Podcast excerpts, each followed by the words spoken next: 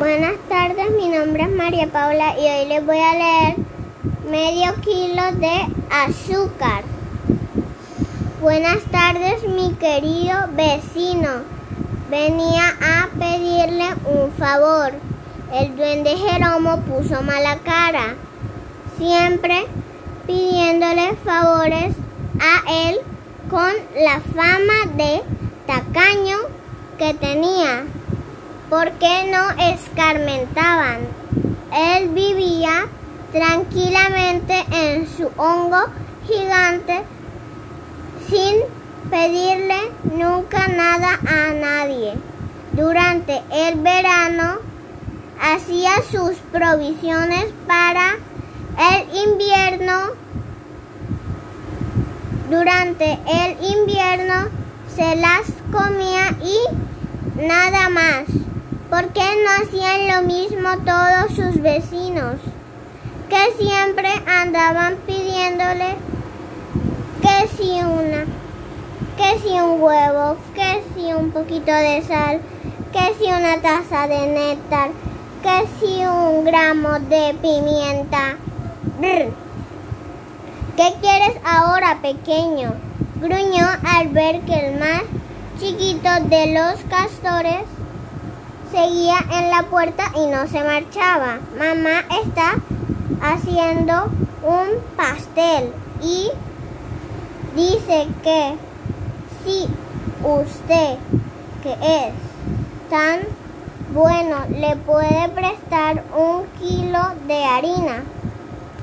El duende Jeromo se fue, llevó las manos al gorro verde y puntiagudo que tapaba su calva. Nada más que menos que un kilo de harina y cuando se lo devolverían. Castorín aseguró que enseguida, en cuanto mamá Castora fuese al mercado el jueves.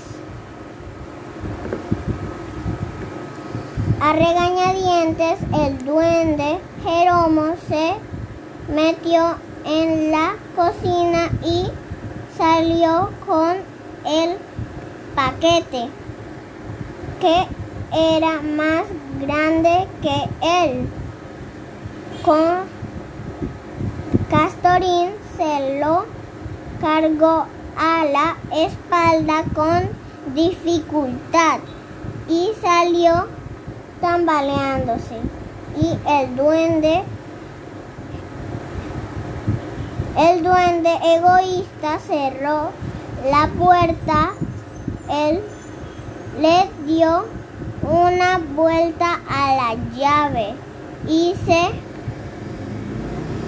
puso a leer delante de la chimenea, pero al poco tiempo volvieron a llamar.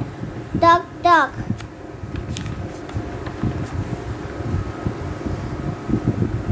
¿Qué? ¿Quién es? Soy yo, Castorín. Ábreme.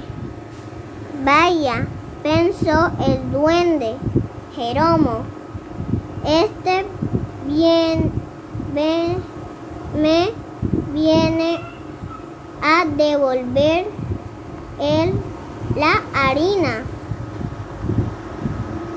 Pero Castorín le pidió un huevo, aunque fuera de paloma. Su madre estaba haciendo un pastel con que un pastel ¿eh? por por poco en lugar de un de el huevo del huevo le da un garrotazo pero nunca entonces no podría recuperar nunca el kilo de harina prestado y él le dio un huevo pero de gorrión. Castorín, a pesar de todo, se fue, se marchó contento y el duende Jeromo cerró la puerta. Él le dio dos vueltas a la llave y se puso a leer. Al cabo de un rato volvieron a llamar. Era Castorín de nuevo. Ahora pedía un, una tacita de mermelada de frangüesa. También para el pastel, verde. También para el pastelito, ¿verdad? Y el duende Jeromo tuvo que encerrarse en la cocina para que Castorín no lo viera quitarse el gorro y morderlo de rabia. Pero por para recuperar la harina y el huevo no le podía negar al pedigüeño y le prestó la tacita de mermelada, solo que en lugar de ser una tacita, taza de desayuno, fue una de café, una de las de café. Y en vez de mermelada de frangüesa era de ciruela para que se aburrieran y les sirviera de lección. Y Castorín se marchó ton, ton, un, un marchó tan con, contento y el duende Jeromo cerró la dándole tres vueltas a la llave y se puso a leer y al cabo de un, unos instantes Castorín llamó última vez.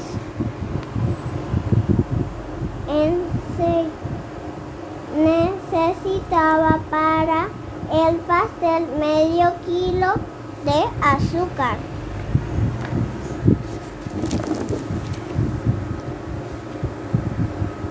En, en el colmo de la desesperación, el duende Jeromo entonces entró en la cocina, pero salió con un paquete de sal y se lo dio a Castorín. No lo, no lo notara, notarían y se le estropearía el pastel por pedigüeños y el duende Jeromo estaba leyendo cuando llamaron a otra vez.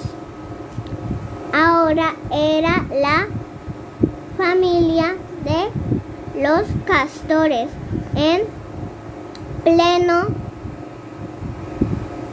Venían todos juntos a felicitarlo por su cumpleaños y a regalarle el pastel.